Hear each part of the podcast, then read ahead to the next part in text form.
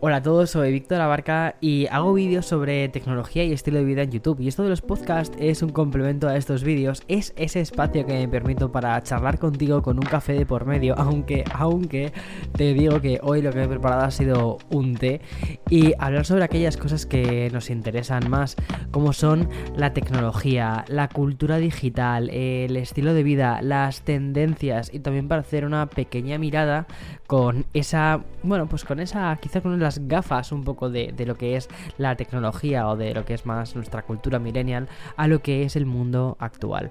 la idea del episodio de hoy es contarte un poco, charlar un poco sobre la digitalización que hemos tenido y cómo este mundo post-pandémico, mejor dicho, como la pandemia en sí, lo que, ha, lo que ha hecho ha sido catalizar un poco todas las innovaciones que muchas de ellas estaban planteadas para hacerse, pues, yo que sé, de cara a 10 años y en menos de un año hemos cambiado muchísimo como personas eh, y, y también como empresas.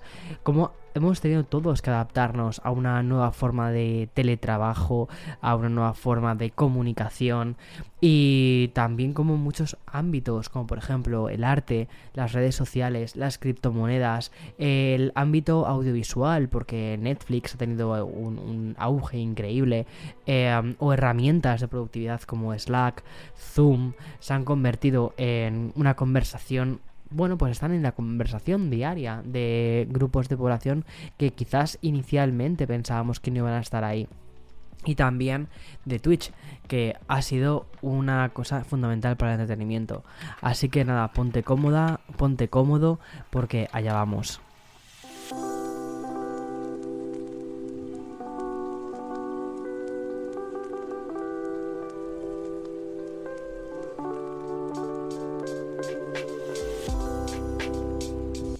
Vale, una cosa que hay que hablar un poquitín antes de hablar del mundo post-pandémico es cómo estaba el mundo previo a la pandemia. Vamos a hacer esa especie como de, de marco, ¿no? De, pues, para ver, pues, ¿Qué, qué, qué había? ¿Qué se cocía? Y era un mundo, el del 2019, bastante curioso. Bueno, digo 2019. Sobre todo, no sé cómo, cómo te pilló a ti. Eh, sé que realmente a todo el mundo fue más en, en, marzo del 2020, ¿no? Cuando empezaron todo el tema de las restricciones, cuando empezó toda la locura de, de cerrarse eh, fronteras, de, bueno, de tener que estar en casa y todo eso. La verdad es que nosotros lo empezamos, creo que esto te lo conté una vez en un, en un podcast también. Pero nosotros empezamos a a ver las orejas del lobo en diciembre del 2019 cuando empezamos a leer algunas noticias relacionadas con un virus que había en China y que mm, tenía pinta de ser bastante contagioso. Y ya ahí fue cuando empezamos un poco a quedarnos nosotros dos al menos en alerta y decir, espera, espera, espera, vamos a empezar a reducir eh, las salidas, eh, ir a cenar fuera, ir a...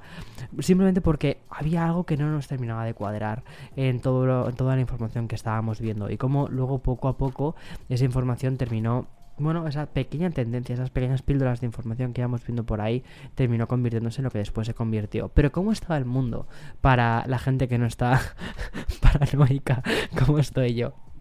Pues la gente, eh, el trabajo era, era presencial, eran trabajos de 9 a 5 eh, a los que tenías que ir eh, físicamente para estar en una oficina en la mayoría de los casos, excepto, quizás excepto algunos trabajos más artísticos o más orientados al lifestyle, por lo general la, la, gente tenía vidas que se basaban en, en, en estar, en estar en un lugar, hacer su trabajo en un lugar estudiar en un lugar específico. Y de repente todo eso, como luego vimos más tarde, también cambió. Luego además, otra cosa que me parece muy interesante del mundo prepandémico fue que Facebook era Facebook. Que esto ahora mismo lo dices y, es como, bueno, claro, Facebook era Facebook, sí, pero es que todavía no había controversias tan grandes.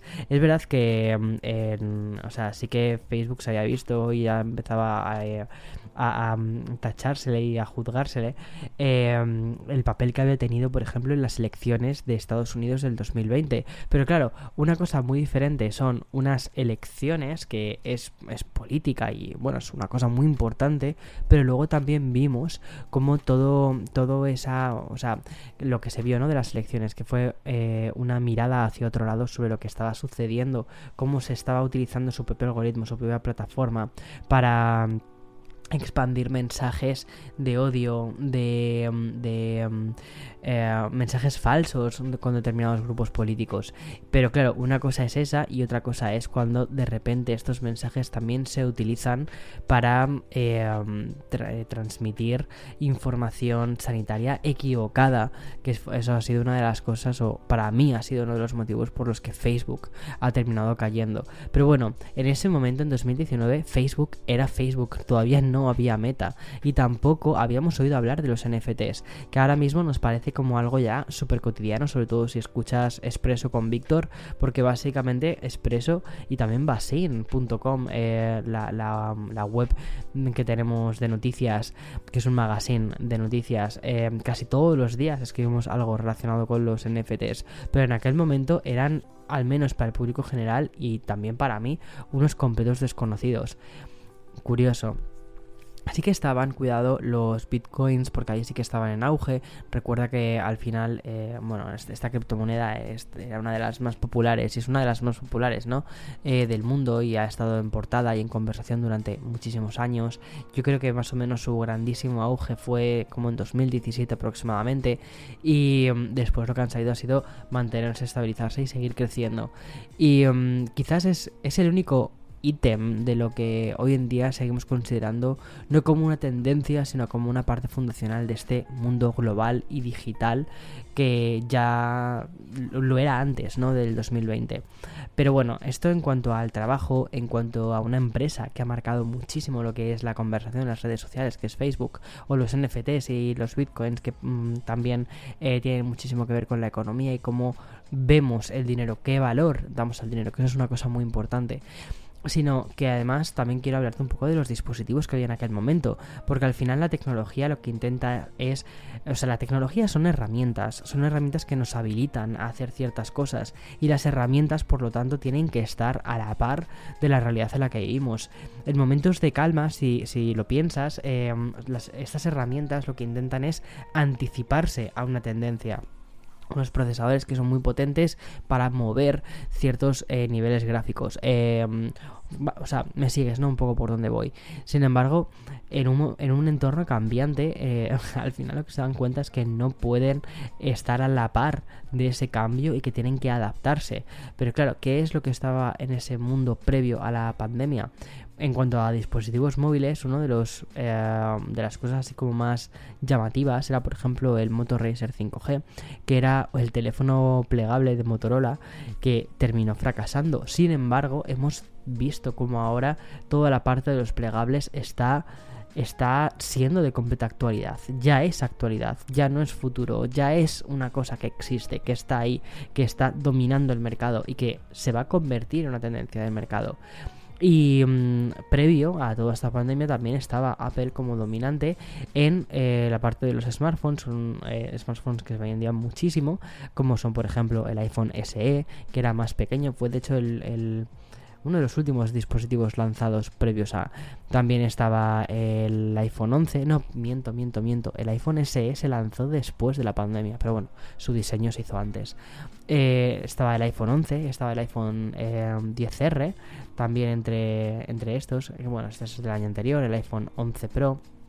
Es decir, era un mundo en el que, o sea, era un paradigma en el que todavía el mundo no, no sabía lo que se le avecinaba.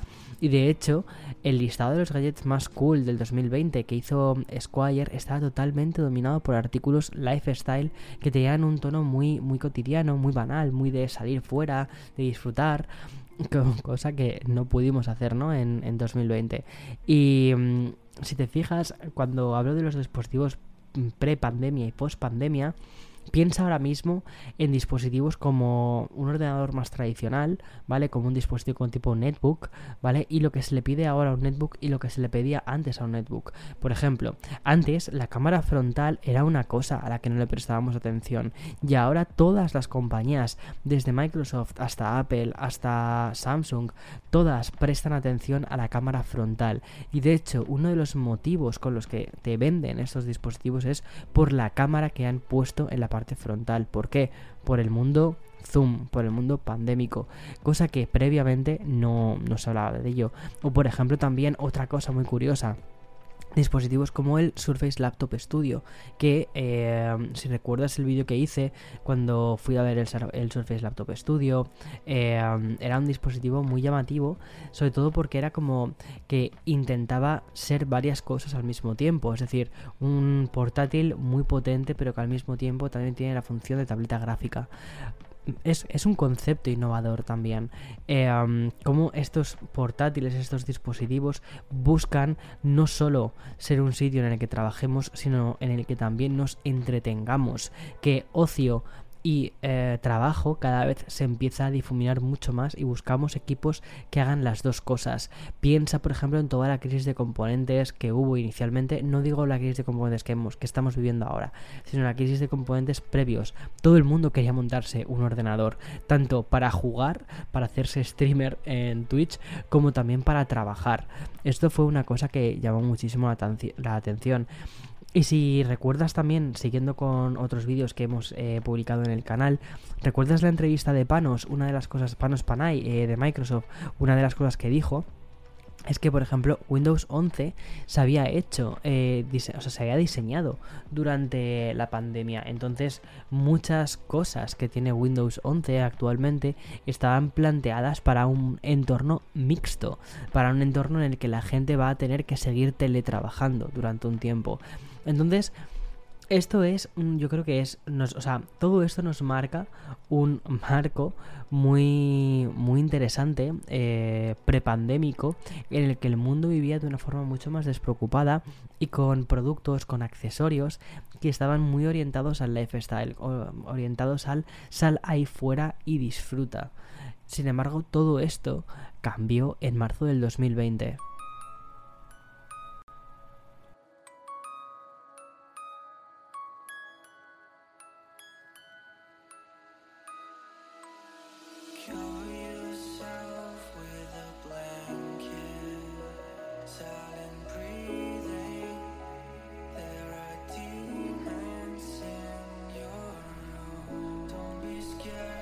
Comienza 2020 y comenzó de una forma bastante, bastante curiosa porque ya sí que empezábamos a escuchar que había un virus que estaba afectando a China, que podía salir de China, que podía llegar a expandirse. Ya no era simplemente un constipado, una gripe, sino que se empezaba ya a tratar de una forma un poquito más seria.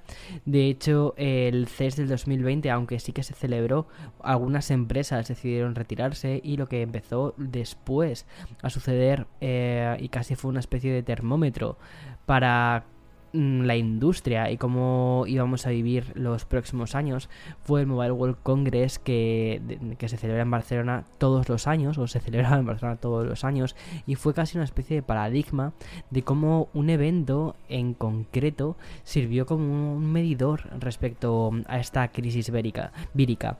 Eh, este evento se iba a celebrar entre el 24 y el 27 de febrero y todos los medios fueron informando casi en tiempo real real de todas las cancelaciones que se iban produciendo, hasta que finalmente se decidió no hacer el evento era muy curioso porque, bueno, yo estuve a punto de ir al Mobile World Congress del 2020. La verdad es que hubiese sido una aliada bastante grande. Iba a ir em, con, una marca em, que, con la que tengo además muy, muy, muy buena relación. Y finalmente, gracias a la muy buena relación con esta marca, fue en plan de, mira, esto no terminamos de verlo, no sabemos muy bien qué va a pasar, eh, las cosas no pintan del todo, del todo bien. Y al final eh, decidimos, yo decidí, de hecho, no viajar, no hacerlo o sea, no ir a, no ir a España. Eh, tenía muchas ganas porque eh, la última vez que había ido había sido en, en diciembre del 2019, que después sería la última vez que fui a España en dos años. y claro, mi idea era, bueno, en febrero vuelvo, vuelvo a Barcelona, voy, luego bajo a Madrid, veo a mis padres, y es como que sientes como que, bueno, pues que todo va, todo va fluyendo, ¿no? Y para mí fue una decisión de decir, no viajes, Víctor, no vayas. Y hasta que al final cerraron el, o sea, cancelaron el evento. Pero sí, yo creo que esto fue una de las primeras cosas, así que llamó más la atención, sobre todo porque es un evento que marca mucho a nivel, eh, o sea, toda la industria de la tecnología. Es una de las ferias más importantes del mundo. El 13 de marzo, al menos en España, eh, ya se habla se dequeta, de hecho el, gobierno habla de una pandemia y con esto llega el confinamiento. Lo, me pareció muy curioso, eh, bueno, en Estados Unidos, eh, al menos donde yo estaba en ese momento, que era California, en, en, San Diego, ya sí que se hablaba de pandemia, se hablaba de todo esto, pero no había confinamiento como tal.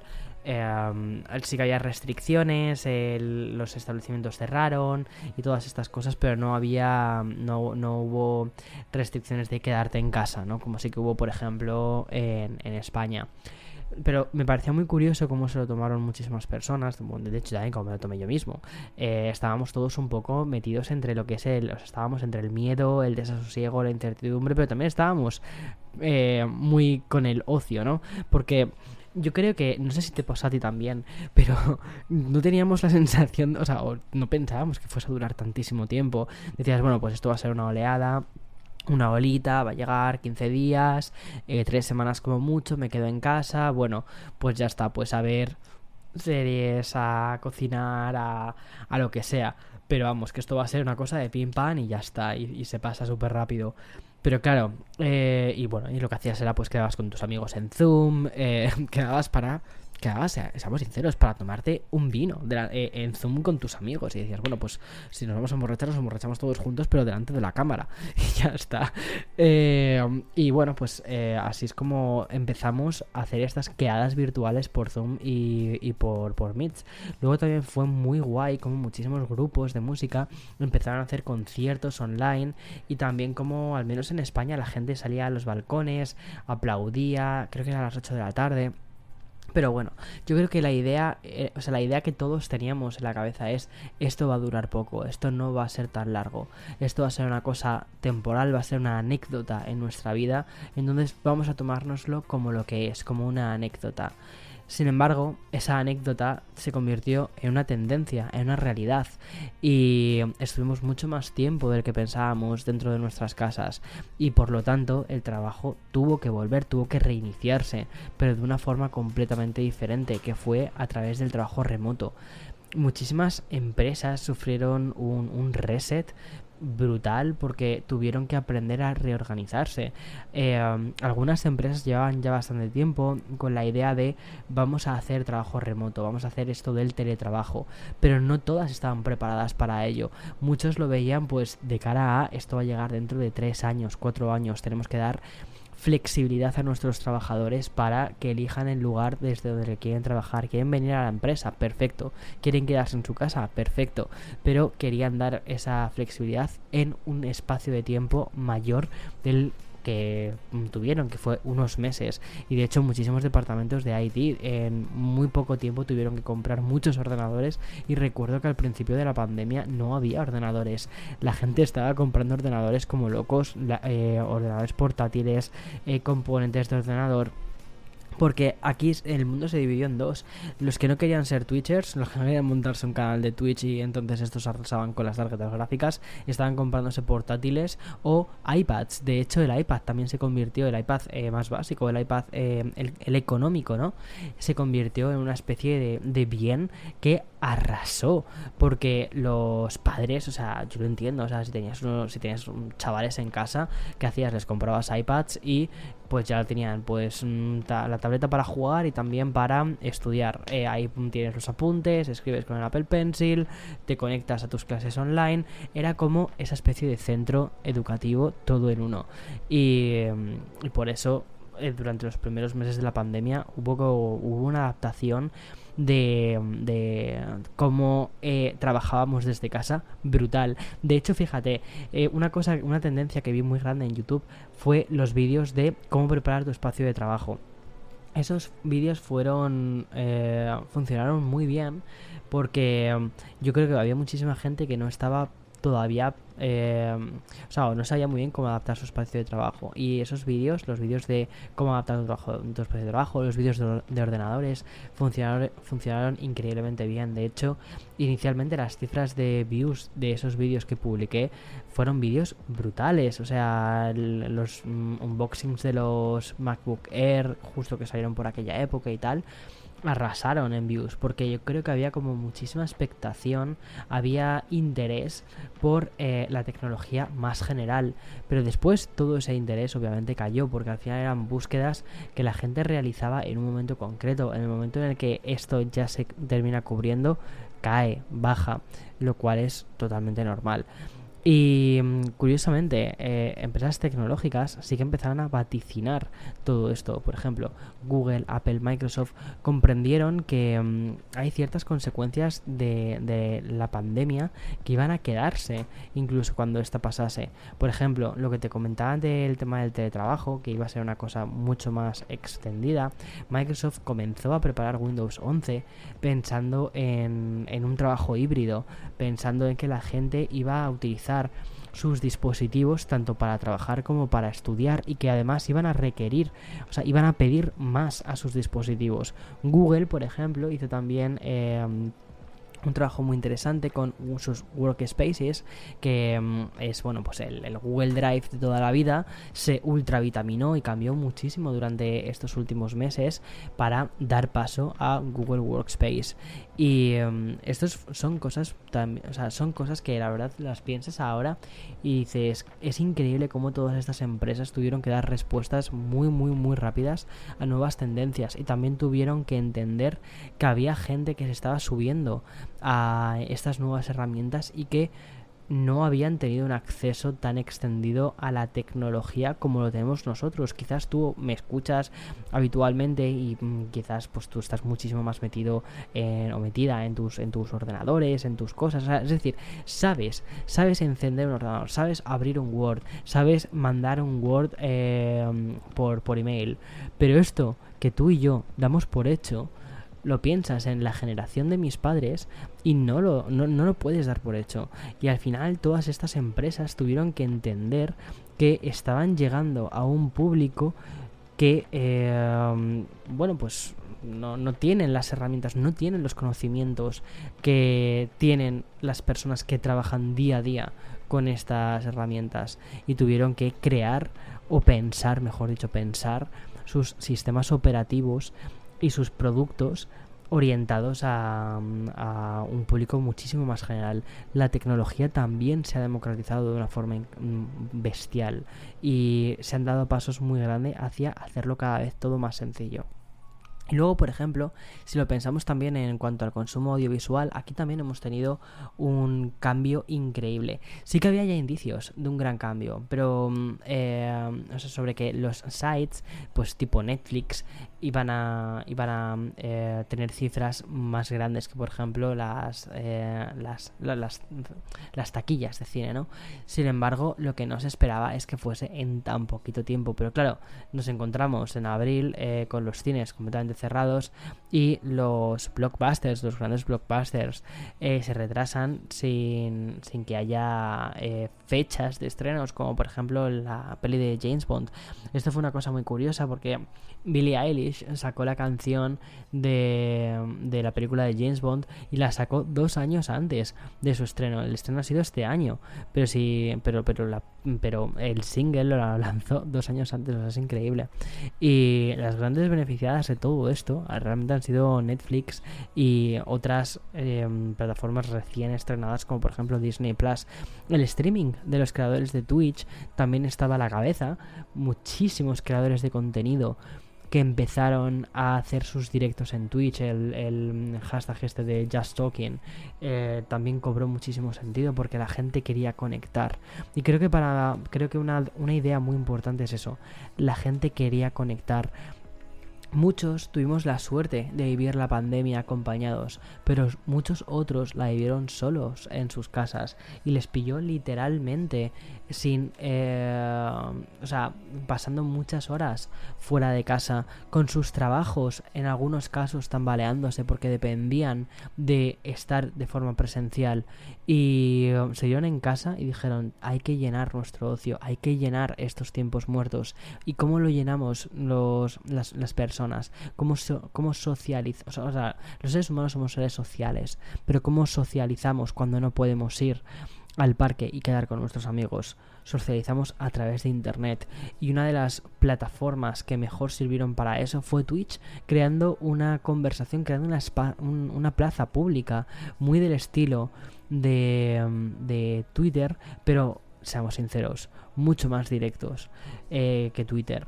Pero hubo otra plataforma que nació durante la pandemia y que entendió también eso, entendió la necesidad de socializar, de entender un espacio como si fuese una plaza pública y que fue Clubhouse. Clubhouse es verdad que fue duró unos meses nada más y fue una, fue una app de salas de chat y que creció mucho de forma fugaz y señaló el camino de cómo otras grandes compañías lanzarían o harían iteraciones mucho más rápidas de sus productos para poder adaptarse a esta sociedad tan cambiante. Lo que te contaba antes, ¿no? La tecnología por lo general suele intentar eh, prever tendencias de cómo vamos a utilizarla en el futuro. Pero como el futuro estaba cambiando tan tan tan rápido, lo que estaban intentando hacer era simplemente alcanzar el presente. Y había otras plataformas que efectivamente nos estaban dando las respuestas a estas. Por ejemplo, eh, Clubhouse, Clubhouse con los chats de voz, pero luego Twitter sacó su propio chat de voz no sé, eh, la tendencia iba ahí, ¿no? La gente estábamos buscando diferentes formas de, socializar a través de Internet. Luego, otra cosa que me pareció también muy curiosa fue, por ejemplo, em, una actualización que sacaron para, iPhone, eh, para todo el ecosistema de iOS, que era la posibilidad de ver las series en compañía con otra persona. Creo que también lo hizo Disney Plus y creo que también lo tiene HBO, y es compartir el, visionado. Por ejemplo, en, en Apple TV si tú quieres ver una serie con otra persona que también tiene Apple TV, lo hacéis como si fuese una especie de videollamada. La otra persona aparece en, la, en, una pestañita pequeñita y así de ese modo puedes ver la misma serie de forma sincronizada. Es como si quedases con otra persona eh, para ver la misma serie. Y luego pues puedes comentarlo, puedes ver las reacciones en tiempo real son diferentes formas de conectar. Es, es un poco... Eh, estábamos sustituyendo experiencias. Y yo creo que todos lo veíamos por ahí, ¿no? Estamos sustituyendo experiencias. Lo que no nos imaginábamos es que muchas de estas experiencias terminarían quedándose y que habría personas que las prefiriesen incluso las experiencias reales. Pero bueno, eso da para otra, otra cosa completamente diferente.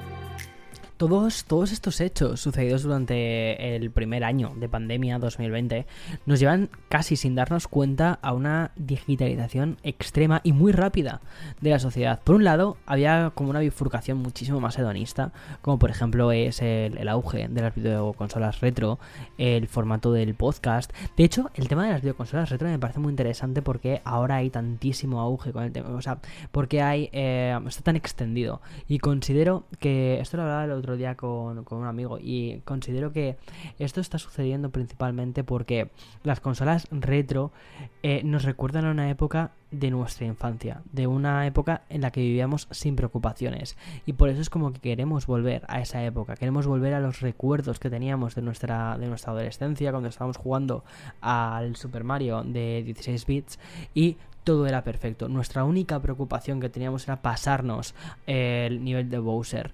Eso era lo que más nos preocupaba. No nos preocupaba, por ejemplo, perder nuestro trabajo debido a la pandemia. Yo creo que eso ha sido un poco también el auge de, todas esta, de toda esta nostalgia que, de la que parece que nuestra generación está tan, tan, tan, tan embutida. Pero bueno, también el formato podcast eh, ha tenido su grandísima época dorada durante todo eh, el tema de la pandemia y también su derivado, como te contaba antes, con las apps de chats de, audio.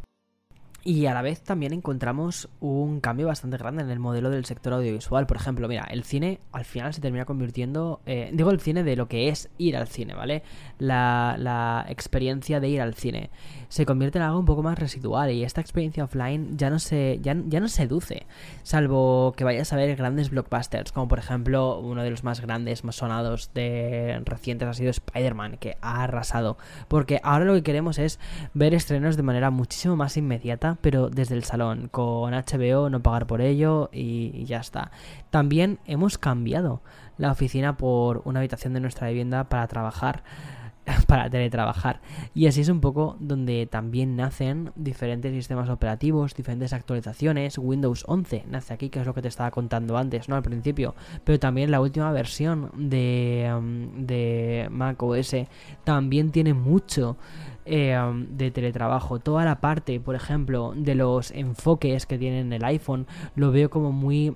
o sea, lo veo como decisiones muy de la época pandémica en la que necesitamos que un sistema operativo nos ayude a diferenciar cuál es el ámbito de casa, cuál es el ámbito de trabajo, cuál es el ámbito de descanso y diferenciarlo a través de horarios, diferenciarlo a través de automatizaciones. Entonces me parece que son... Eh, son son resultados de toda esta época. Y luego también, por ejemplo, smartphones como el, iPhone 13, aunque personalmente considero que el iPhone 13 es un producto que sigue siendo muy prepandémico.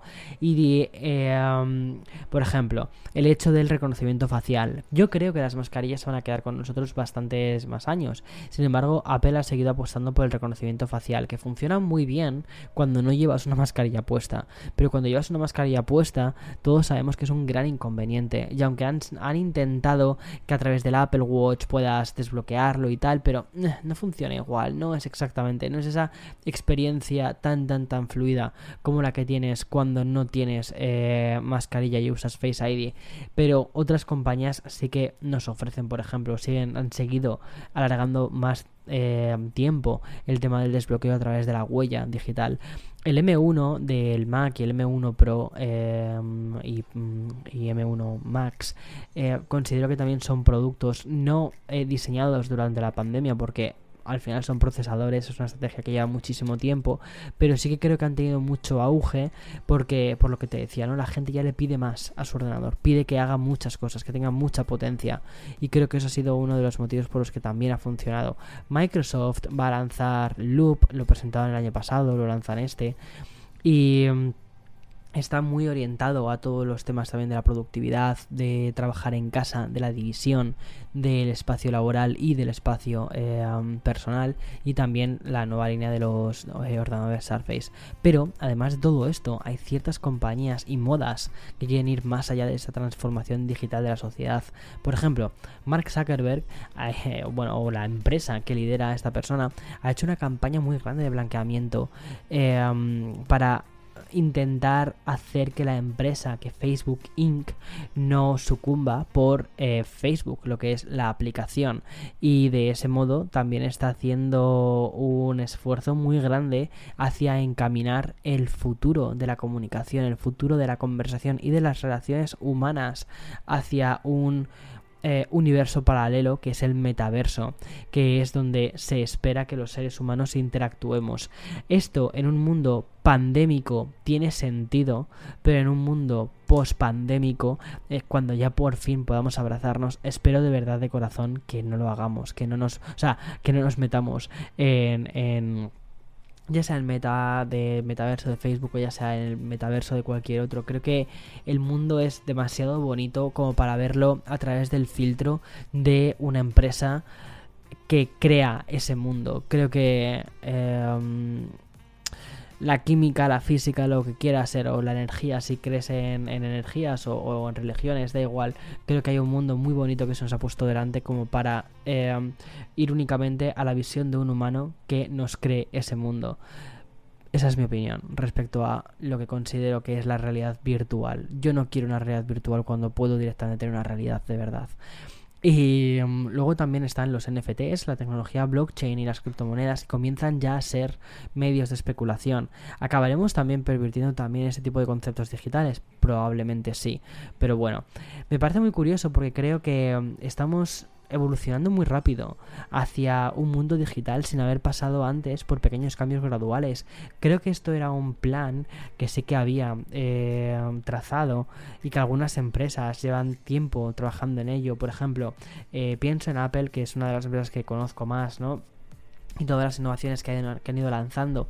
Sí que hay muchas innovaciones orientadas hacia lo que es la realidad aumentada, pero no hacia la realidad virtual, ¿no? Y creo que ahora mismo se nos está metiendo mucho que es la realidad virtual, que es como el siguiente paso de la realidad aumentada, y todavía no hemos pasado por los pasos anteriores. Entonces, ¿qué haremos como seres humanos?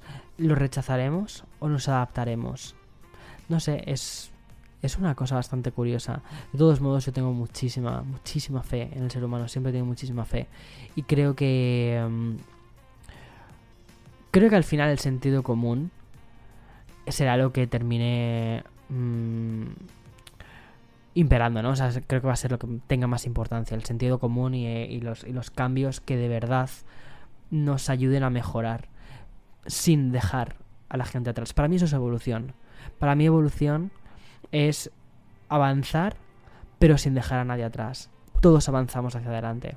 En fin, hasta aquí el café con Víctor de hoy. Ha sido un café un poquito retrospectivo, de echar un ojo atrás a, todas las... Eh, mm, a un poco el mundo que se nos está quedando después de la pandemia, que creo que va a ser uno de los temas bastante recurrentes este año. Te digo que no va a ser solo un podcast que mm, aquí lo dejamos y ya está. Creo que va a ser algo a lo que vamos a volver varias, varias veces. Pero sí que me apetecía empezar el 2022 hablando de esto. Y me encantaría que me contases en Twitter, en Instagram, por DMs o como sea, eh, qué opinas de todo esto, cómo lo ves. Y también, ¿sabes lo que estoy pensando hacer? Creo que estoy pensando hacer un, un podcast eh, con diferentes, eh, con, suscriptores, con, gente de la comunidad y demás, y hacer pequeños audios, pequeñas charlas donde me cuenten o donde me contéis eh, cómo, cómo vivisteis la pandemia, porque creo que aunque todos venimos de culturas muy diferentes, cuando luego veo los datos, veo pues yo que sé, gente de Colombia, gente de México, gente de, de regiones, por ejemplo, que jamás había visto.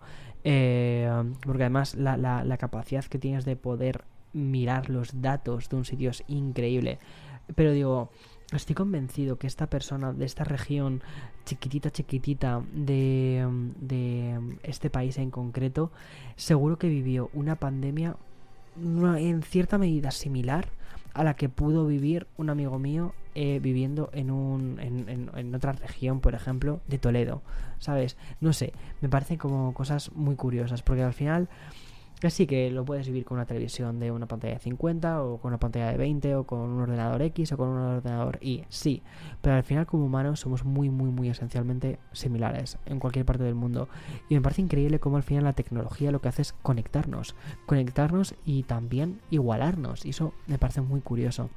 En fin, hasta aquí el episodio de hoy. Que tengas una semana fantástica, sé feliz, eh, sale ahí fuera, deja el teléfono en casa, mira el sol, eh, disfruta si estás en el hemisferio sur, si estás en Argentina, disfruta de tus eh, cafés helados que puedes tomar ahora. Yo lo he hecho muchísimo de menos, un aislate.